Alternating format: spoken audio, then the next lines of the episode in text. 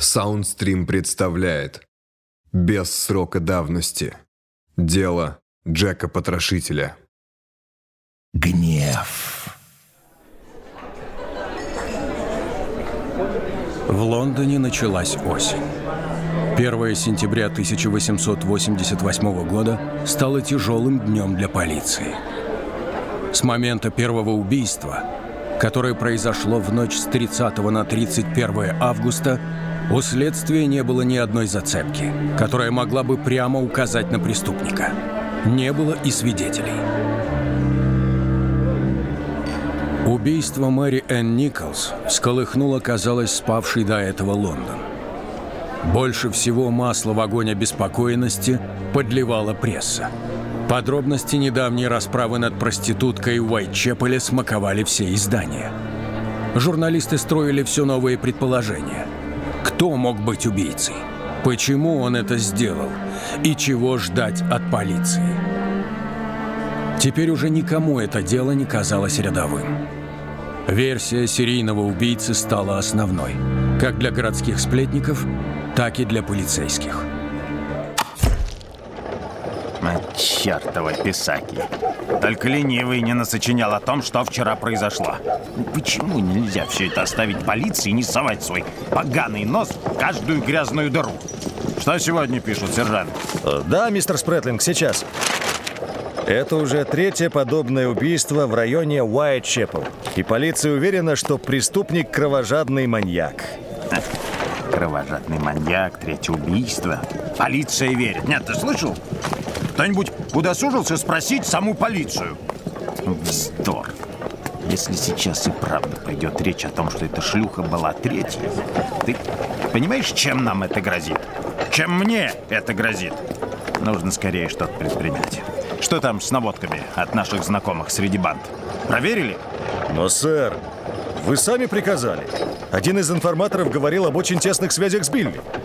Я вас тогда спрашивал, трогать его или нет. Вы сказали, не надо. А, дружище, нет. Не пытайся все повесить на меня одного. Это наша юрисдикция, и мы с тобой подписываемся под каждым рапортом. Надо дальше трясти всех. Мне нужен этот убийца, и плевать, кем он будет. Газета Daily News. 1 сентября 1888 года.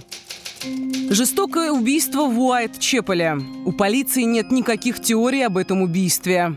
Одно из предположений касается банды Хайрип, которая действует в этом районе. Они шантажируют уличных женщин и жестоко мстят тем, кто не может достать деньги. Полицейские подтверждают свои догадки тем, что похожим способом в этом районе за последний год были убиты еще две женщины, и их тела также оставляли в уличных канавах ранним утром. По другой теории, Мэри Энн Николс в момент смерти была раздета и убита где-то по соседству. Затем ее одели и вытащили на улицу. Это объяснило бы, почему на месте преступления было так мало крови. Кроме того, если бы женщину убили на месте, то невозможно поверить, что никто не услышал бы ее криков. Я тебе приказываю, Джозеф, проверь каждого громилу. Сейчас мне уже плевать, какие у нас с ними были отношения. На что-то я закрывал глаза, но сейчас слишком много внимания нам уделяют с самого верха. Да, мистер Спретлинг. Как скажете, мистер Спретлинг. А ты не слишком переживаешь, Джон? Я тебе не парень с улицы. Ты сам сказал, мы вместе ведем дело. Я прикажу своим парням прочесать район и допросить всех, кого мы можем найти. Но помни, что тут не только твое место под угрозой. Слышишь меня? Твоих скользких жалоб мне еще не доставало. И помни, чем вокруг тише, тем быстрее я пишу рапорты. В ваших словах есть доля правды, мистер Спрэтлинг. Мистер Нельсон? Мистер Андерсон, я не ожидал увидеть вас здесь сегодня. Поговаривали, что вас вызвали. Я уже вернулся, спасибо. Дело вот в чем. Как глава уголовного подразделения, я не уверен, что ваших сил будет достаточно. К делу этих несчастных женщин сейчас немало внимания. Нам всем хочется, чтобы его закрыли как можно быстрее. Конечно, мистер Андерсон, какая честь. Мы уже почти подготовили нужные документы. Э, понимаете, все сейчас в работе, все на улицах. Я сам только что э, вернулся с поисков. Уверен, уже в ближайшее время преступник будет найден. Именно поэтому, не сомневаясь в вас и вашем подразделении, а лишь для спокойствия королевы, курировать вашу работу и это дело будет шеф-инспектор Дональд Свансон. Я не снимаю вас с дела, Спрэтлинг. Продолжайте поиски. Но теперь основной частью расследования займется именно он. Да вот и он, инспектор. Шеф-инспектор Дональд Суонсон. Знаковая фигура в деле о Джеки Потрошителе. Он был близким другом Роберта Андерсона. Они много лет работали вместе еще до того, как последний стал начальником над начальниками. К сожалению, Андерсону не довелось внести свой вклад в расследование. По состоянию здоровья он отправился в вынужденный отпуск. Все, что он успел, это передать Суонсону новое, очень важное дело. Шеф-инспектору тоже не помешал бы отпуск, хотя бы на то время. Бесконечно преданный империи и обществу, Суонсон хотел лишь одного – честно работать без лишнего шума. Ради этого он был готов на все, чтобы закон исполнялся неукоснительно. Чтобы нарушители порядка были пойманы и понесли наказание. Добрый день, господа. Попрошу вас передать все протоколы коронера и допросов констеблю. Он доставит их мне. А сейчас я бы хотел отправиться на место преступления. Полагаю, ваши люди нас проводят. Мистер Свансон, какая честь! Я... Оставьте любезности. Для этого еще будет время в ходе нашей с вами работы. Прошу меня извинить. Мистер Андерсон, я полагаю, можно приступать к делу. Что ж, пожалуй. Господа, вы свободны. Не уверен, что с ними можно будет работать. Этот Спретлинг может и способен как-то улаживать дела на своем участке, но это дело ему явно не по силам. И он не внушает доверия. Не сказал бы, что он блещет интеллектом, чего не скажешь о его трусости и жадности до славы. Именно поэтому, Дональд, к тебе скоро присоединится другой человек. Он уже работал в Уайтчепле и прекрасно знает местные нравы. Кое-кто возлагает на него большие надежды. Тебе стоит к нему присмотреться. Надежды? О, не может быть, Роберт, ты опять подсунул мне юнца. Да, еще и в таких обстоятельствах. Впрочем, если ты просишь... Если вы просите, мистер Андерсон, сделаю все от себя зависящее. Роберт Андерсон отлично знал свое дело. Именно поэтому к расследованию был подключен инспектор Фредерик Аберлайн. Зная характер своего друга Свонсона, глава уголовного подразделения совместил этих двух столь непохожих друг на друга людей, чтобы уравновесить следствие. Чтобы доказать всему Лондону, британская полиция умеет и может работать. Инспектор Свонсон, я не ждал вас так рано. Вольно, констебль, я не Свонсон. Я инспектор Фредерик Аберлайн. Только присоединился к расследованию. А вы? Констебль Джон Нил. Тот, кто нашел тело этой несчастной. Ужасное преступление, сэр. Сложно поверить, что человек мог совершить такое. Тем не менее, именно человека мы и ищем. И мы найдем его. Не падайте духом, это просто... просто больной мерзавец. Наша с вами задача, Нил, сделать так, чтобы он больше никого не убил. Так точно. Ну, раз так точно, давайте все по порядку. А, вот и вы, полагаю, мистер Аберлайн. Если уж по порядку, советую не зазнаваться, инспектор. Ваше рвение похвально. Но сейчас приказы буду отдавать я. Я только делаю свою работу, сэр. А вы кто такой? Шеф-инспектор Дональд Суансон, к вашим услугам, юноша. Вы работаете под моим началом, так что впредь потрудитесь согласовывать ваши действия со мной, прежде чем к ним приступать. Вряд ли у нас есть время на формальности. При всем уважении. Как распоряжаться нашим и вашим временем, предоставьте решать мне. А теперь, если позволите, констебль, докладывайте. В Лондоне того времени люди низших слоев общества ютились в комнатах под сдачу. Порой на ничтожном клочке сырого, неосвещенного пространства умещалось по 14 человек. На одной кровати могла спать целая семья – отец, мать и несколько их детей. В эти же комнаты рабочие приводили своих пьяных друзей и подруг. Поэтому ранняя проституция и отсутствие морали в противовес чопорным викторианским нравам только усугубляли положение. И такая обстановка стала благодатной почвой для мошенников самых разных мастей. Совсем недавно, в поисках новой жизни, в Лондон приехал некий Фрэнсис Тамблти. К британским берегам он прибыл из Америки, где проходил как подозреваемый по делу об убийстве самого Авраама Линкольна. На новом месте он быстро завоевал себе иную репутацию. При свете дня врач-фармацевт, дающий советы бедноте, когда жить до следующего утра. Ночью же Тамблти занимался контрабандой и водил дружбу со многими головорезами. Уайтчепл стал для него настоящим раем. Здесь Фрэнсис мог наладить не только деловые связи, но и личную жизнь. Порой Тамблти видели в закрытых клубах для джентльменов, о которых ходили самые разные слухи. Впрочем, предполагать худшее осмеливались немногие. Даже случайно сказанное слово могло обернуться большой бедой. Особенно для тех, кто был слабее. Ты забываешь, Сенни! Я оплачиваю тебе комнату, кормлю, одеваю и делаю все, чтобы никто тебя не трогал. А чего я прошу взамен? Чтобы ты держала свой поганый язык за зубами, женщина! А, Фрэнсис, велика для тебя потеря. Плата за мое жилье. У тебя карманы от денег пухнут, пока я голодаю. Давай, я хочу больше. А не то на улицах быстро пойдет слушок, что бабы-то тебе неинтересны. Клянусь, Энни, когда-нибудь ты выведешь меня, и я перегрызу твое прекрасное лживое горлышко прямо в этой конуре. Связался со шлюхой на свою голову. Да ты без меня давно бы валялся в канаве с перерезанной глоткой. Пока ты шляешься по борделям без женщин, я, именно я, а не кто иной, рассказывает Билли его парням, как отлично я провожу с тобой время и как ты хорош в постели.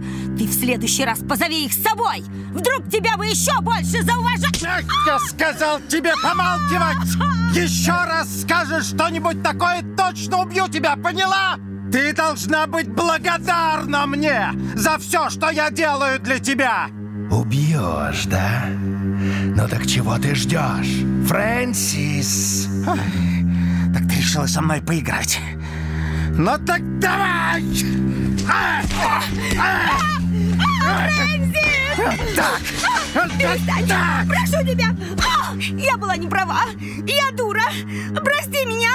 Ведь без тебя я ни дня не проживу! А, а я буду вести себя прилежно! Только не бей меня больше, прошу тебя! Жалкие оправдания. Я зайду к тебе снова, как договаривались. И до этого я запрещаю тебе выходить на улицу. Обойдешься и без своих похождений. Поголодаешь немного и подумаешь, как со мной разговаривать в следующий раз. Из протокола допроса Тимоти Донована. Я управляющий ночлежного дома. Я видел тело в морге и подтвердил. Это была женщина, которая проживала в моем доме последние четыре месяца. По субботам она обычно оставалась с каким-то человеком, похожим на солдата. Порой приходила и с другими мужчинами. Я не пускал. Тот солдат меня попросил гнать ее, если приведет других. Нет, не знаю его имени. Ему было от 40 до 45 лет, ростом повыше меня будет, около 1 метра 70 сантиметров. Иногда он приходил одетый как портовый рабочий, иногда выглядел как джентльмен. Давно его не видел.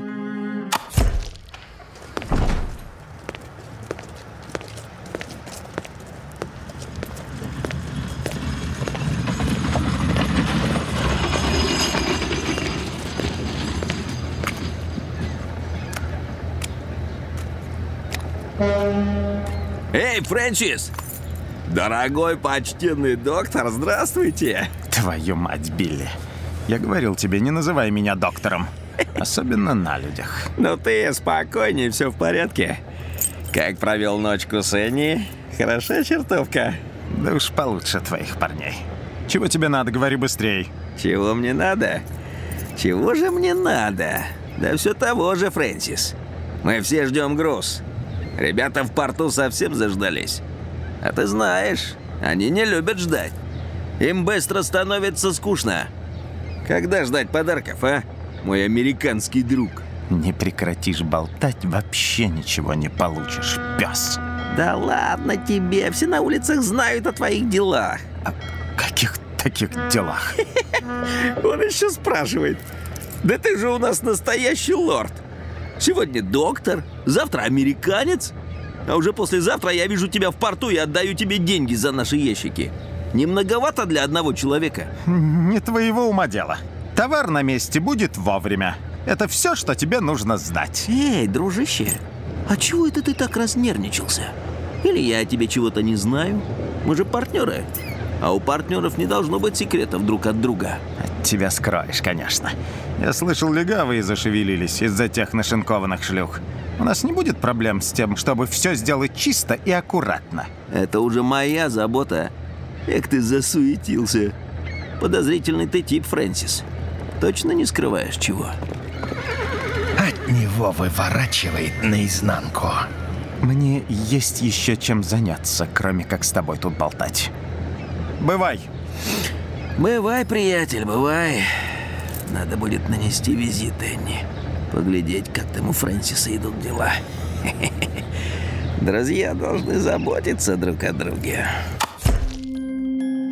Вырезка из газеты Evening News. Эти банды появляются на улицах в ранние утренние часы. У них в привычке шантажировать этих бедных несчастных созданий. И если им отказывают, они отвечают насилием. А чтобы их темные дела никогда не увидели света, они убирают своих жертв. Некоторое время банды были под надзором полицейских. Предполагается, что перспектива вознаграждения и прощения всех грехов поможет хотя бы некоторым из них снова стать законопослушными подданными Ее Величества Королевы.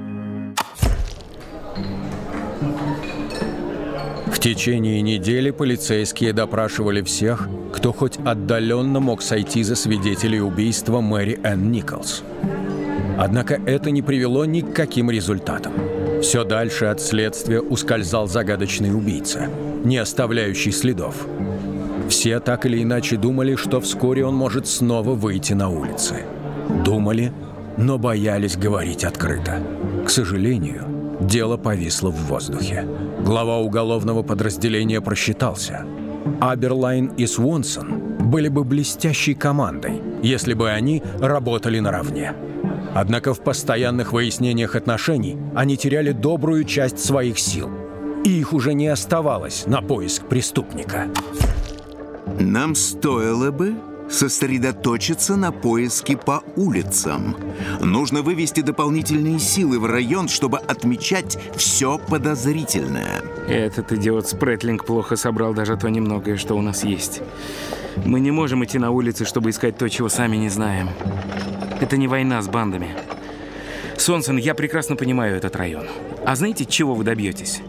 Часть подонков спрячется, а потом накинется на город с новой силой и злобой. Мы остановим не убийцу, а бандитов с их планами. И даже если он один из них, Уайтчепелу, да и всему Лондону, это навредит. То есть вы предлагаете, инспектор, запереться в четырех стенах и так вести расследование? Я хочу раскрыть дело не меньше вашего, но убежден, что действовать нужно по-другому. Поверьте, если мы вдруг не найдем его сейчас, то он снова кого-нибудь убьет. Тогда мы попытаемся найти ответы в предыдущем деле. И без грамотно собранных улик у нас ничего не получится. А времени заниматься этим уже не будет. Значит, вы заявляете, что это не какой-то бандит, а методичный маньяк? А вы разве так не думаете? Тогда тем более заканчивайте и выводим людей на улицы всех, что у нас есть на это дело. Как прикажете, шеф-инспектор. Газета «Стар», пятница, 7 сентября 1888 года. Рубрика «Письма читателей», заголовок «Преступление в Уайт-Чепеле». Дорогой сэр, как житель Уайт-Чепела, проживший здесь 25 лет, я бы хотел высказать свое мнение об ужасных преступлениях. Я знаю, что не более чем месяц назад на мою подругу напали головорезы прямо у дверей ее дома. В ту же ночь в соседнем здании произошла кража со взломом, а недели позже напали, сбили с ног и ограбили моего пожилого друга на углу той же улицы. Ни в одном из этих случаев не было найдено ни единой зацепки. А на прошлой неделе я и мой друг были атакованы бандой из шести головорезов на Коммершал-стрит, но нам удалось убежать. Вооруженное ограбление происходит средь бела дня постоянно, и это заставляет меня задать вопрос, где наша полиция? Искренне ваш, простой рабочий человек. Энни Чепмен была женщиной незавидной судьбы. Несколько мужей, погибшие в раннем возрасте дети, словом, жизнь ее сильно потрепала. Отчего она нередко старалась залить свое существование дешевым алкоголем. Заслуживала ли она жалости? Кто знает. Тем не менее, мужчинам она нравилась. Некоторым даже очень сильно.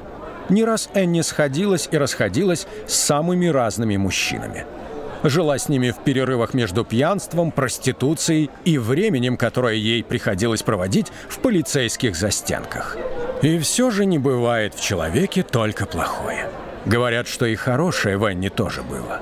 Так она самозабвенно вязала и даже зарабатывала на этом.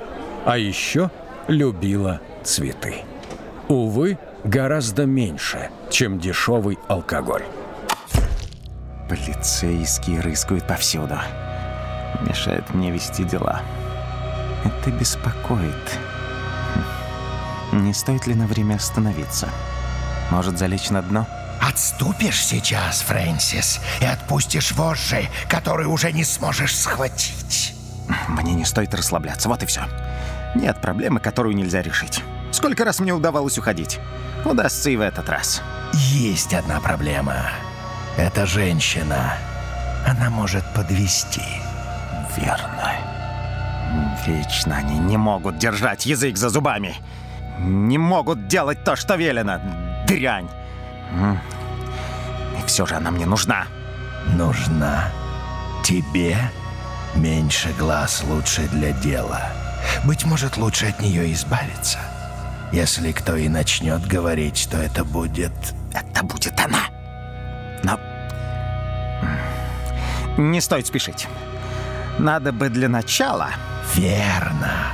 Нанести ей визит. Сейчас главное успеть к ней до рассвета. Тихо прокрадусь к ней в комнату, и будет так, будто я действительно провел ночь у нее. А, как же ты ее не любишь. Может, уже покончить с этим? Она часто подводит и не слушается. Не слушается! Как она мне надоела! Ее все сложнее контролировать, но она нужна мне. По крайней мере, пока я не найду кого-то более сговорчивого.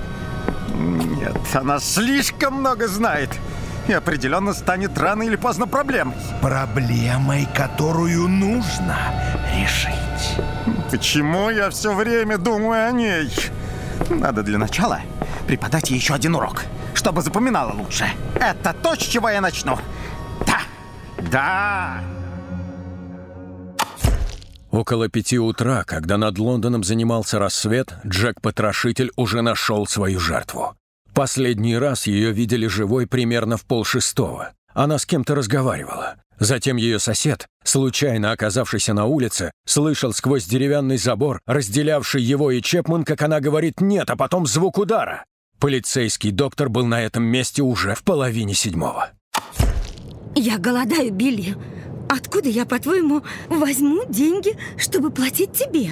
Я умру быстрее, чем смогу что-то для тебя заработать. А как же наш друг Фрэнсис? Он в последнее время выглядит неважно. А мне надо знать, что он не соскочит в последний момент. Расскажи мне о его планах, и, возможно, я закрою глаза на твои трудности на этой неделе. А, а, да с ним все в порядке. Я не понимаю, о чем ты. Слишком редко я его вижу, чтобы что-то такое заметить. А мне казалось, что он часто ночует у тебя. Что-то тут не сходится. Подумай, девочка, ты точно не хочешь мне ничего такого рассказать? Помни, это я тебя защищаю, а не он. И благодаря мне ты можешь работать на улицах. Фрэнсис, он... Ах, Билл, у меня кружится голова. Я еле на ногах уже стою. И мне сейчас, правда, нечего тебе сказать. Он придет сегодня, и я постараюсь для тебя что-нибудь узнать. И правда, постарайся. Не разочаровывай меня. Я зайду завтра вечерком, а ты пока подумай. Хорошенько подумай. И вспомни, что меня следует бояться гораздо больше, чем его. а то и пары дней не проживешь. Слова Билли по кличке Шила оказались пророческими, хоть он немного не угадал со сроком. Боже, Фрэнсис, откуда ты тут взялся? А? Не смей так подкрадываться ко мне. И чего ты так рано заявился? Я все слышал, Энни. Я все слышал. Вздумала сдать меня, паскуда! Фрэнсис, я... я ничего ему не сказала. Ты знаешь это, если все слышал? Она смеется над тобой. А, да. Думается, ты решила заткнуться только потому, что хочешь набить себе цену. Я знаю тебя. Знаю лучше других. Ты хочешь подставить меня? Всегда хотела. Но на этот раз я тебе не позволю играть со мной. Нет. Нет. Даже не думай отрицать, лживая дрянь. Сейчас. Нет, Фрэнсис, я обещаю. Я клянусь тебе. Больше ты никому ничего не скажешь. Я научу тебя. Научу их всех. Они должны бояться. Я заставлю их надолго запомнить.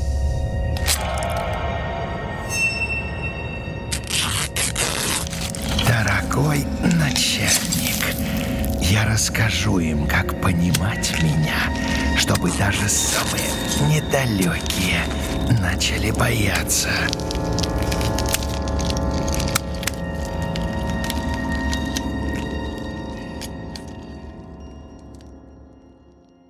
Из отчета доктора Джорджа Бекстера Филлипса. Левая рука лежит на левой груди. Ноги вытянуты, ступни находятся на земле, а колени вывернуты наружу. Лицо опухло и повернуто на правую сторону. Язык виднеется между передними зубами. Он сильно распух.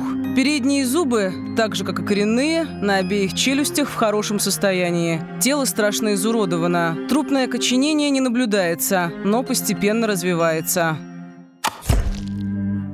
Пожалуйста, доктор, вы можете еще раз объяснить шефу-инспектору, что произошло?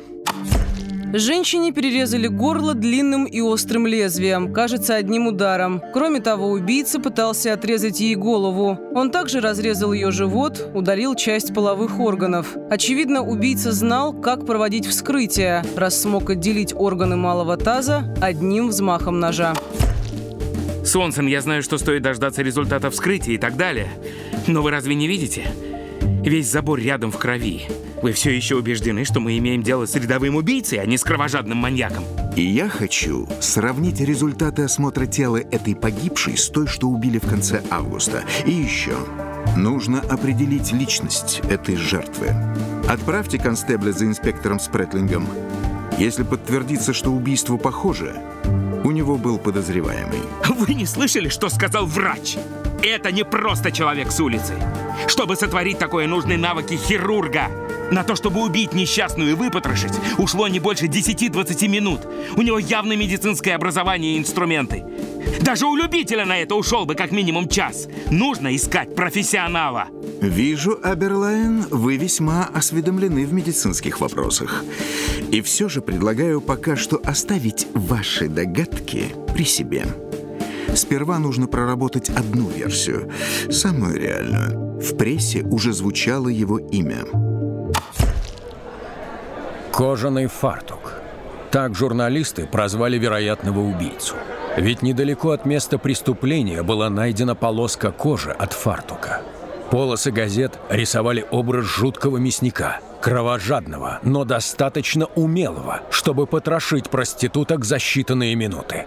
Пресса не заставила себя ждать. Как только стало известно о новой жертве, все тем же утром 8 сентября к вечеру газеты объявили имя главного подозреваемого – некоего Джона Пайзера, которого местные и называли кожаным фартуком. Полиция бросилась по следу, и уже 10 сентября он был арестован. В те дни Лондон еще не знал настоящее имя маньяка. Джек-потрошитель не стремился представиться. Кто знает, выйдя он из тени пораньше – но тогда какая это была бы игра? Вы что-то хотели, констебль? Убийца надолго затаился. О нем вновь стало известно 29 сентября. Инспектор, нам прислали письмо, но мы не решились вскрывать его без вас. Послушайте, Нил, у меня нет времени читать все письма подряд. Но, сэр, письмо адресовано какому-то начальнику, и адрес на конверте написан чем-то красным, как будто кровью. Неси мне, Нил. 29 сентября 1888 года День, когда ужас обрел имя. Ваш покорный слуга Джек Потрошитель?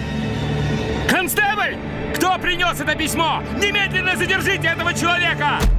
Дорогой начальник, я продолжаю слышать, что полиция следила за мной, но пока не может определить мое местоположение. Я смеюсь, когда они выглядят такими умными и говорят о том, что они на правильном пути. Я бился в конвульсиях от той шутки о кожаном фартуке. У меня заканчиваются шлюхи, но я не перестану их потрошить до тех пор, пока меня все-таки не арестуют. Последняя работа была просто великолепна. Я не дал той девушке возможности и пикнуть. Как они могут меня поймать? Я обожаю то, чем занимаюсь, и хочу продолжать. Вскоре ты услышишь обо мне и о моих веселых шалостях. Последнего раза осталось немного красной жидкости в бутылке из-под имбирного пива, чтобы ей писать.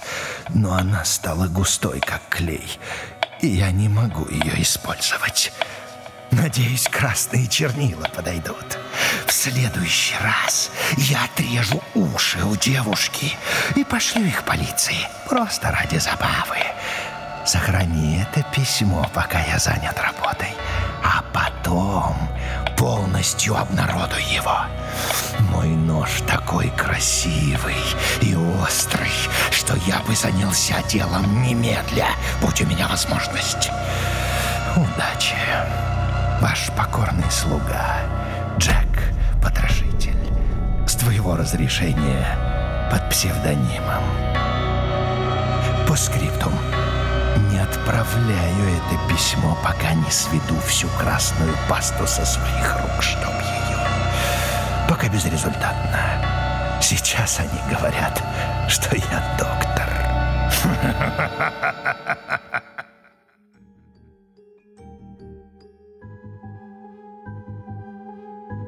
Если бы полицейские знали, что письмо — это лишь начало, что настоящий ужас уже готовился с минуты на минуту выйти на улицу и ждал их. Ждал в очередном тупиковом переулке. Теперь он готовился нанести удар. И не один. А два удара. Слушайте следующие серии без срока давности «Дело Джека Потрошителя» в мобильном приложении SoundStream и на других подкаст-платформах, а также во ВКонтакте.